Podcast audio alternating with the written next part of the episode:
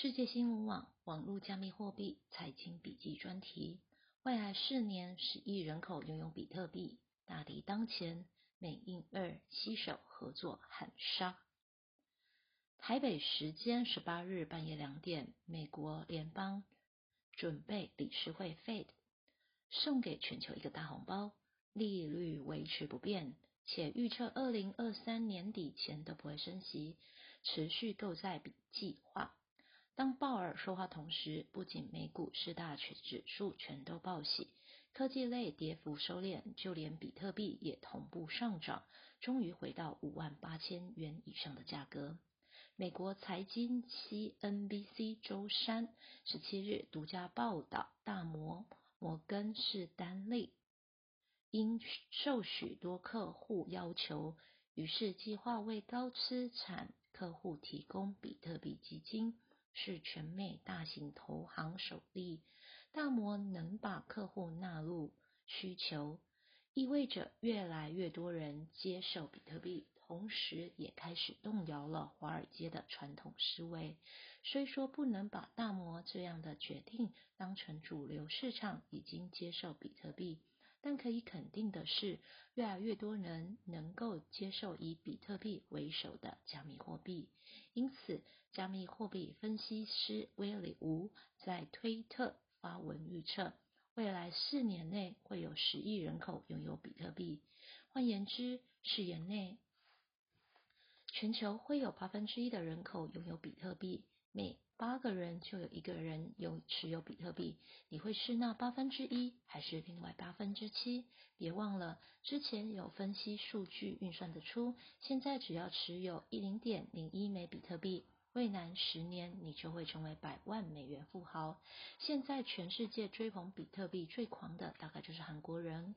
根据报道，韩国区块链媒体 Coinus 的 App 下载率是新闻类第二名。区块链新闻的应用软体可以打败传统新闻的下载率，可见韩国有很大一票人正在疯狂加密货币。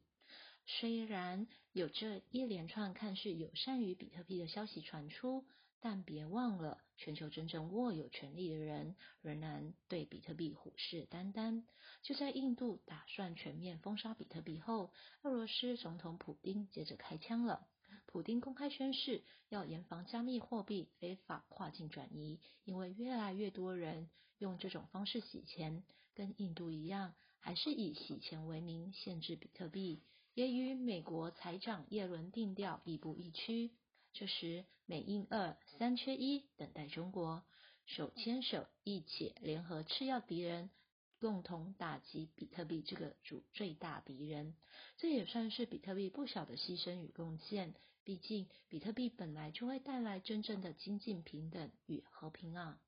全球最大避险基金桥水基金 （Bridgewater Associates） 创办人雷达里欧这两天又对比特币发表了一些言论，其中他分析全球政府的态度相当精准。好是有心电感应，站在政府角度，无法接受比特币或黄金超越他们提供的信贷与货币。一旦比特币成功，政府将会不惜尽全力扼杀它。从美国到印度，还有那些睁着眼睛不动声色的政府，雷达里欧的形容很贴切啊。因此前两天我才说，现在是比特币投资方与政府在对坐，对坐的不是谁赚得多，只。是只要比特币站稳六万以上，想要继续上看七万，势必腥风血雨。人头就落地，我指的人头是钞票的那些大头。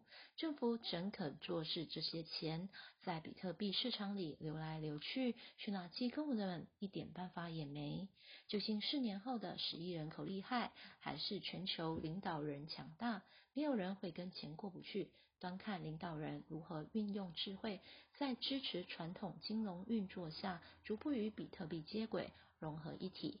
喊杀比特币终究只是一个必要的过程而已。